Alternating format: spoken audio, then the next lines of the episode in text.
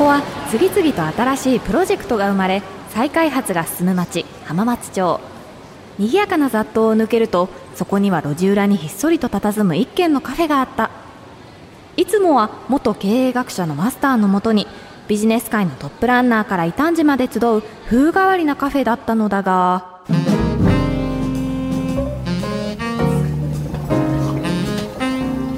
あこの指輪さっきのお客様の忘れ物だ。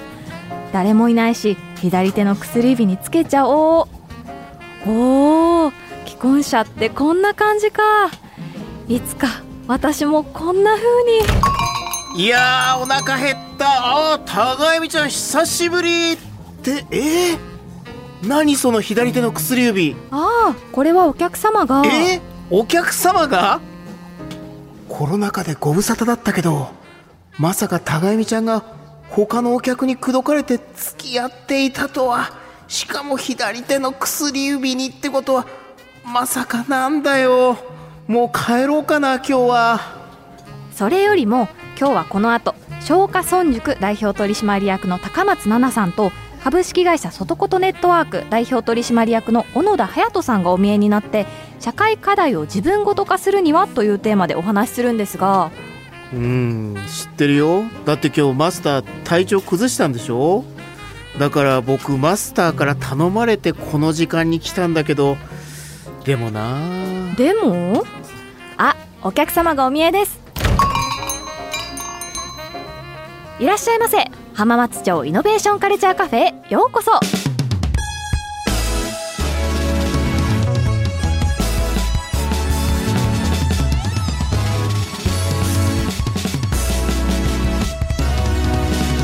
浜松町イノベーションカルチャーカフェ。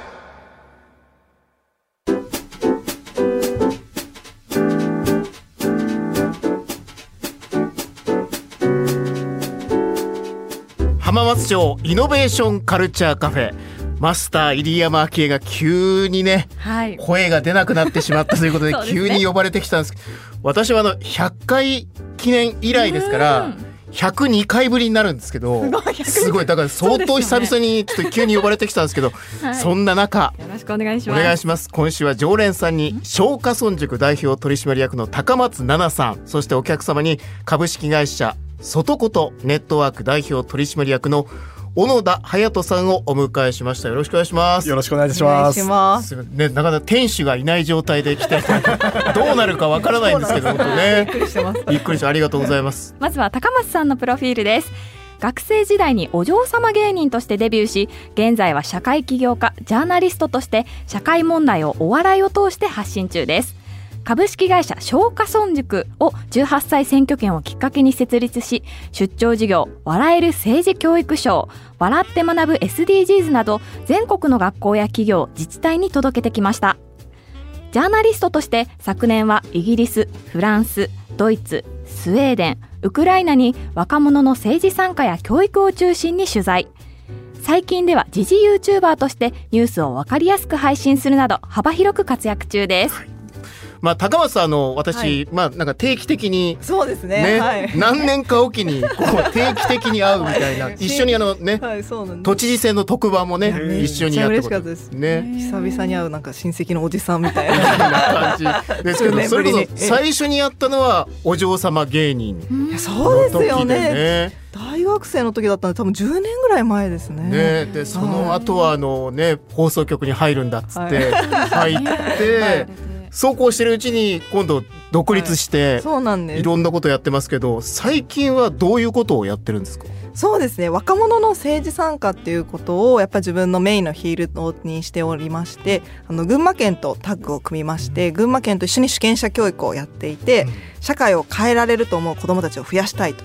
いう活動をしておりまして具体的には2つやってるんですけども、うん、1つは群馬県のすべての高校を対象に出張授業を行って、うん、政治のことをお笑いで分かりやすく伝えるという出張授業をやってましてこれがあの18歳の群馬県内の参議院選挙の投票率が8%ほど上がるっていうような、うん、すごい上がりましたね、はい、そうなんです。そういう結果も出たりとかもう一つはあの知事のリバースメンターというプロジェクト。リバースメンター、はいメンターって普通年上の人が年下の人にこう教えるっていうのを、まあ、リバースしようっていうことで知事の相談役をなんと高校生が務めるというようなプ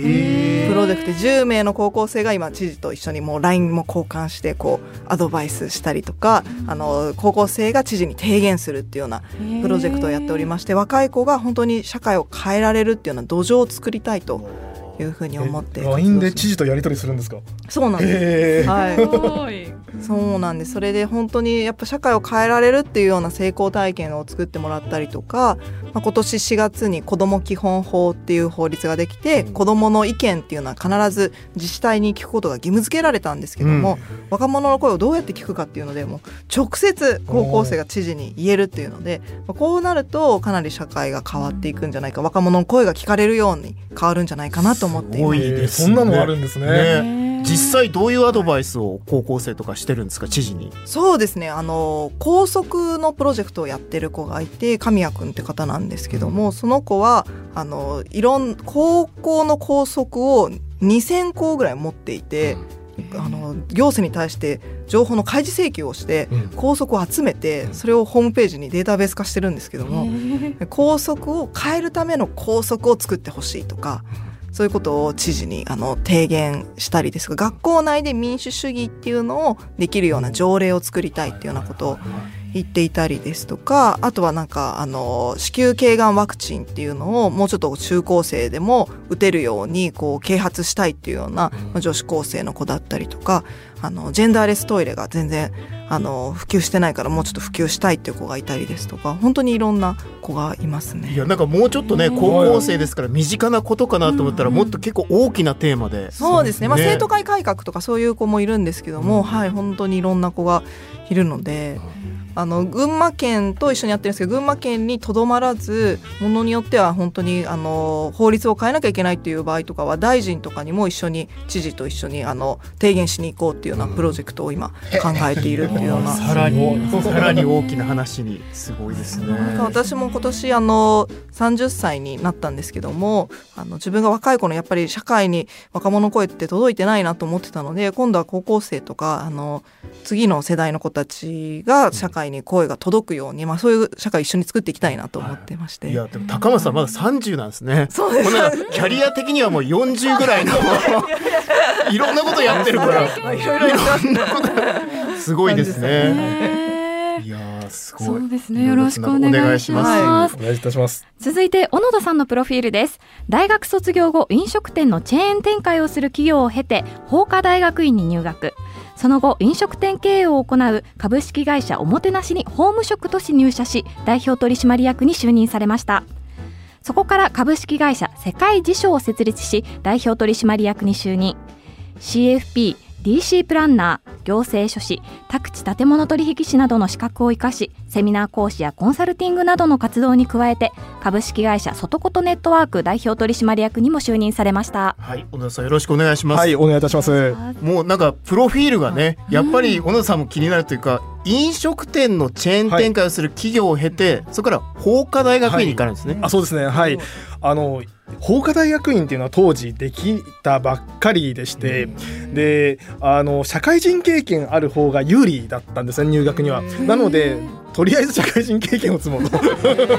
そんなそんな理由なんです。かそうそうそう。ずる賢い。ですね。ずる賢くはい、それでまずあの飲食店のアルバイトもしてたのでそこにあの入社しまして大手のチェーン店さんに入社しましてで大学院へ行ったというような、はい、経緯でございました、はいはい、で株式会社おもてなしというところに法務職として入る、はい、飲食店の、はい、法務として入社したというような流れでした、すごいですね。でそこからなんかいろんな資格をまた追加で取られたんですか、あそうなんです。あの法科大学院って弁護士放送を目指すあの大学院なのでで結局司法試験に落ちまして、で落ちる間にいろいろ資格を取ったというような なのでちょっと法律関係あと法律関係じゃないのが CFP とか DC プランナーとか、うんうん、少しあのお金に関する資格なんですけども、うん、そういうのもまああのついでに取得したというような経緯でございます。今は、はい、まあそれも生かしながら、はい、どういうことをやってらっしゃる今はですねあの外ことネットワークという会社の代表を務めておりまして、はい、あの外ことという雑誌を出してる会社があるんですけども、実は外ことという名前がつく会社がいくつかございまして、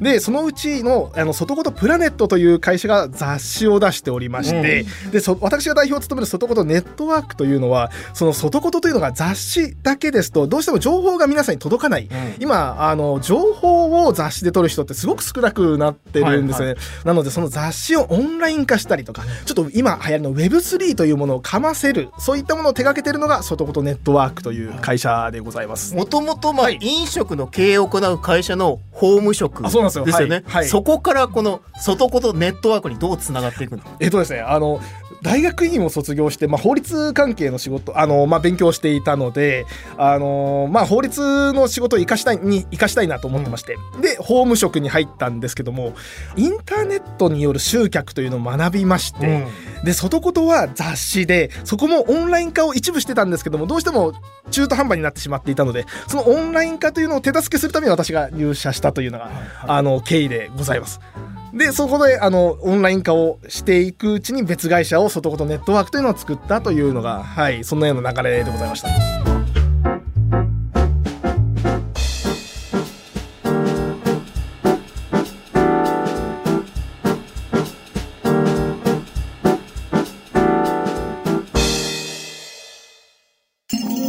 松町イノベーションカルチャーカフェ。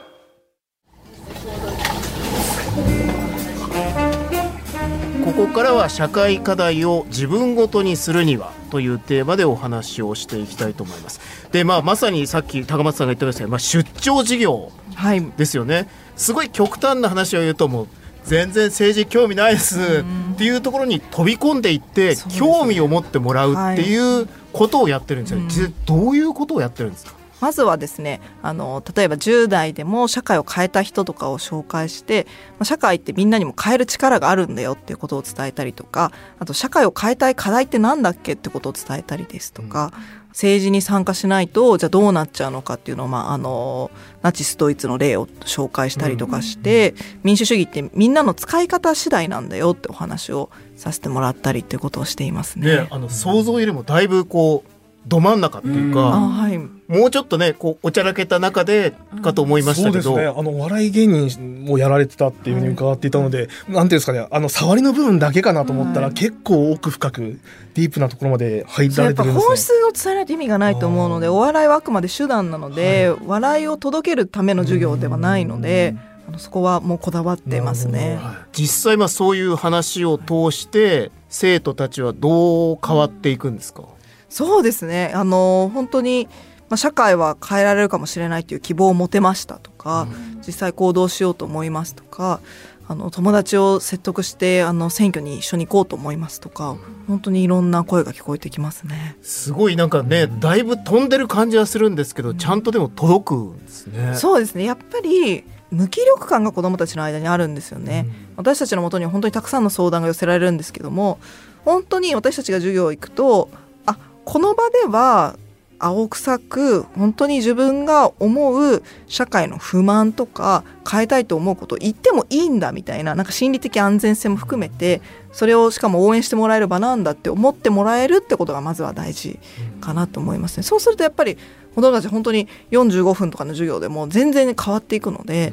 だからやっぱり難しいのは大人の方だと思いますね。先生方はそれで変われるかっていうとそうじゃないなと思うので子どもたちにはかなり響いてるなと思いますね、うん、実際そういうなんか成功体験みたいなのがあるともう、はい、後々はもっとなんかいろんなことができるんじゃないかっていう、はい、なりそうですよね。はいあの日本はですね社会を変えられると思っている18歳の若者が26%しかいなくてですね自分の力で変えられると思う人が26%しかいなくてこれは世界でもすごいあの低い数字なんですけどもこれはやっぱり私は学校での無気力感っていうのが大きくあの起因してるなというふうに、まあ、スウェーデンとか、まあ、イギリスフランスドイツとかあの若者の政治参加が盛んな国に行くとみんななんか学校でなんか変えた経験あるって言ったらああそういえばなんか LGBTQ+ プラスの子が使えるトイレ設置しましたとか,、なんか給食のルール変えましたとかかそういうことを言う子がすごく多くて、日本だとそういう経験できないなと思うのでなんか本当に小さなことでもいいんですよね。なんか何でもいいからちょっとしたルールを変える。それが成功体験になってそれれが自信につながるんですよ今度、自分にも社会を変える力があるんだって自信につながって、まあ、それがやっぱ社会を変える原動力につながるんじゃないかなと思いますね、まあ、実際海外で取材とかも結構されてると思うんですけど、はい。はい、やっぱりこう海外の例とかだと、やっぱりやったことがあるっていう、はい、そういう経験がすごい大きい感じです、ね、そうですね。プラスあの小さい頃から違うんですよね。選挙に何で行くんですかっていろいろインタビューしてた時に、まあ、中学生の子が選挙に行きたいって言ってなんで行くのって言ったら自分の意見を社会に表明したいからだって、うん私は小さい頃から親にも先生にもあのあなたはどう思うってずっと聞かれてきて、うん、だから自分の意見っていうのはものすごく大切だと思える。だからこの大切な意見を社会に表明したいんだっていうふうに言ってて本当に小さい頃から違ってそういうところから違いますよね。自分の意見を言うっていう練習とか自分が何をしたいのかって考えるっていうのがあの本当に幼稚園とかからやんないといけないんだなと思いましたね。であの小野田さんは、はい今こうコミュニティプラットフォームを作っていると、はい。はい、なんかこう参加をするものだっていうのは聞いてるんですけど、ね、実際どういうものを作られてるんですか、えーとですね、フィナンシェさんというところと協力させていただきまして、フィナンシェさんがプラットフォームを作っているんですね。そのどんなプラットフォームかというと、えーと、コミュニティを作るプラットフォームでして、あの、今まで外言というのは雑誌を出して情報を伝えると。でも雑誌で情報を伝えた後、その雑誌をを読んだ方がどういう反応を示しているのかというのが正直わからない状態でして、で、オンライン化しまして、で、オンラインで情報を今度発信しますと、あの、ある程度の、その、どこで読まれているとかのセグメントは少しはわかるはわかるんですけど、やはり読者が見えないは見えないんですよね。どんな方が読んでいるのかと。で、自分たちがやってる事業っていうのが、どれほどの社会的なインパクトがあるのだろうっていうのが見えないっていうのもありまして、じゃあ、コミュニティを作って、その中で情報を届けてみようと。で、その人たちと一緒に外言を作ってみようというので始めたのが、このフィナンシェの DAO というものでございます。で、DAO っていうとなんか、あの、分散型自立組織とかなんか結構難しいこと言われるんですけども、これ説明するの本当にちょっと簡単に難しいんですね。ねあの、コミュニティというふうに考えていただければいいかなとは思ってまして、で、そのコミュニティを、えっ、ー、と、フィナンシェさんと一緒に作って、外言 DAO というものを、はい、作らさせていただきました。実際これどういうことができる、はい、えっ、ー、とですねこれも何をやるかっていうのも DAO の中で決めるということになってまして、うん、なので何やりたいでえどうしたらいいんだろうって今まで時間割決められてたんだけどもっていうよりは、うん、あの本当自律的にいやじゃあ例えば外ことのブランドを利用して今回第1弾やろうとしてるのがじゃあ一緒に本屋を作ろうと。うん本屋をみんなで作ってみようというのが第一弾で企画で出してまして、その後にも、えっ、ー、と、一緒に居酒屋を作ってみようとか、そんなのを今企画しているところです。その一緒にやりましょうっていう人たちが自分でお金を出して、はい、そこに集まってくるそうですね。はい。その原資を使う場合もありますし、まあ、必ずしもお金を使わなくても、その外ごとに今あるリソースだけでできる場合もあるので、はい。その人たちだけで一緒に作っていくと。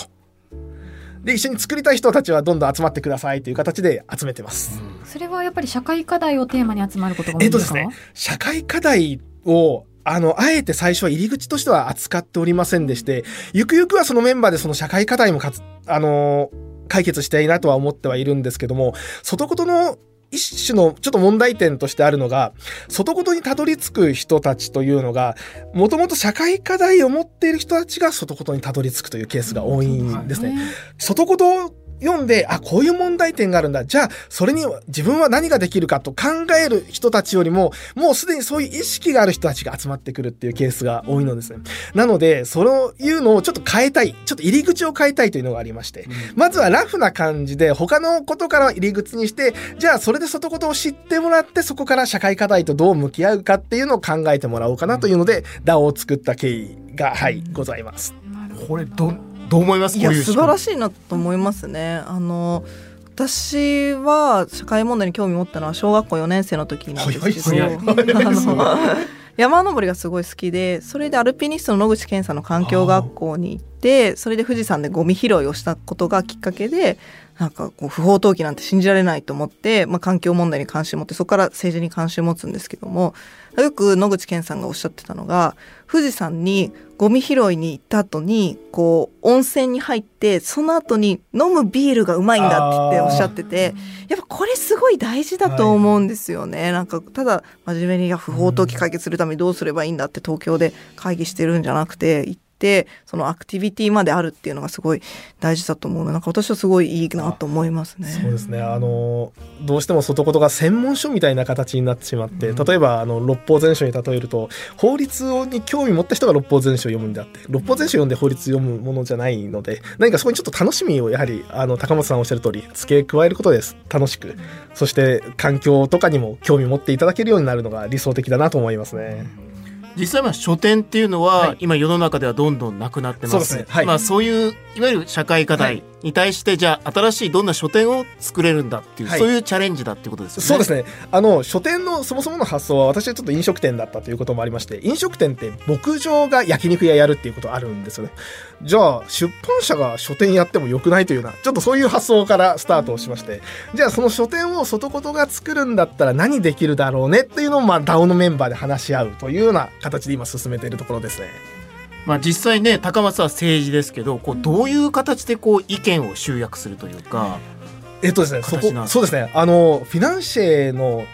提供してるそのアプリの中でいろいろディスカッションができる、まあ、LINE とかでみんなでグループ作ってディスカッションするような形であの話し合えるっていうのもありますし実際直接お会いしてあの何人かで話し合ってこういう問題あるよねこういうのでどうしたら取り込めるかなとかそういったことを話し合ったりとかしてますね。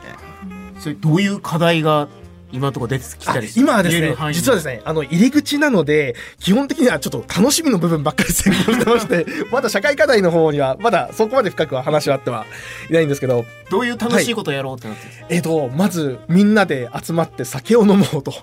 でそこにあの外言の DAO に関わってる人たちだけが入れるバーを作ろうみたいな。どんなお酒を入れようかとか。で地方にはどんなお酒があるんだろうかとか。でその地方から、えーと、とお酒を知れてじゃあその地域をどうやって盛り上げられるだろうかとか、まあ、その意味では社会課題にちょっと関わってくはくるんですけど、まあ、そんな形で今進めてるところです。逆に言うとなんか書店をやりながら、はい、もう全く違うものに出会うかもしれないあそうですねはいなんか書店をやってる中でなんかいろんな理不尽な思いをしたりとあこういう課題があるんだっていうのに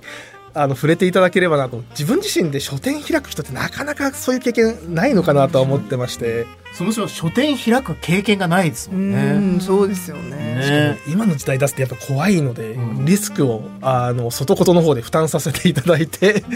書店を出すっていうのをちょっと関わっていただくとでそれをまあアプリとかでも少しだけでも関わるとか、うん、人によってはまあがっつり本当に働きたいっていう人もいますし、まあ、そういうのをなんかいろんなその人の関わり方のレベルで楽しんでいただければなというふうに思っていますね。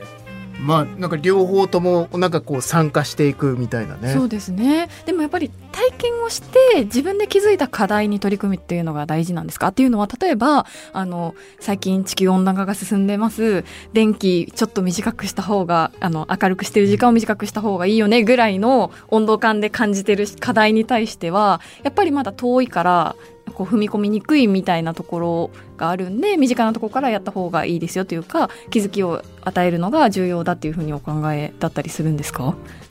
そうですね。私の場合もやはりあの参加することで体験しないと自分ごとにはなりづらいかなとは思ってまして、うん、本で知識あってもあそうなんだで終わってしまうケースがもしくは自分自身の近くの人が経験して苦しんでる姿を見たとかそういう経験がないとなかなか自分ごとにはできないかなとは思いますね。私はやっぱ教育も大事だと思いますね。去年今地球温暖化とか気候変動の問題をおっしゃられてましたけどもあのスウェーデンに行った時にグレタ・トゥンベリさん取材実はしましてあのフライデー・フォー・フューチャーその気候変動の対策を求めるために、まあ、あの若者が中心になってデモを国会前でするっていうような活動ですけども若い子がやっぱみんな涙して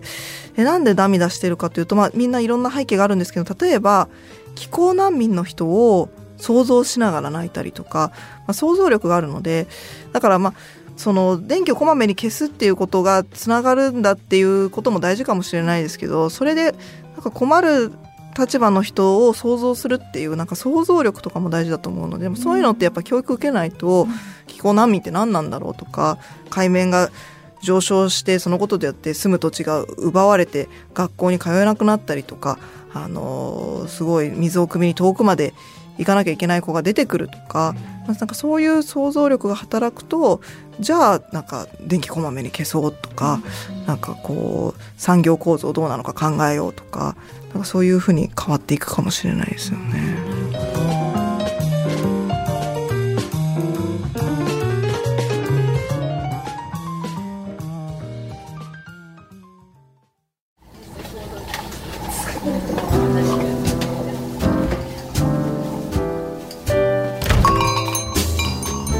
高松さん小野田さんありがとうございました。いやー高井美ちゃん、はい。2人の話勉強になりましたね。そうですね、うん、あとはやっぱりこう社会課題って大きく捉えすぎずにやっぱり体験して自分が課題に思ったことから取り組んでもいいんだなっていうこともよく分かりましたよね。ねそうやって自分ごとにしていくんだと、うん、あと高松さんが言ってた教育ね。そうですね。やっぱり教育って想像力を持たせるんだね、うん、やっぱりこう知ることから始めるっていうのも大事なんだなということがよく分かりました。で本当に今日はありがとうございました。助かりました。できたら来週もこの時間もお願いしたいんですけど。いやまあまあまあまあ。あれ？待てよ。左手の薬指に指輪があるからって高弓ちゃんが結婚したと決まったわけじゃないもんなそれなら僕もまだ高弓ちゃんに付け入る隙がある。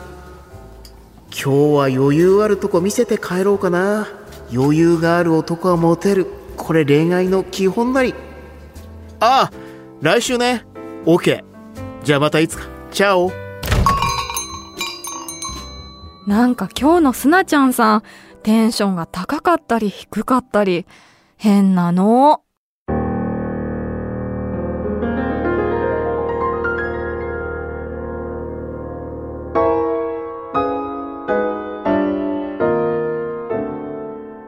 しいプロジェクトが生まれ、再開発が進む町、浜松町。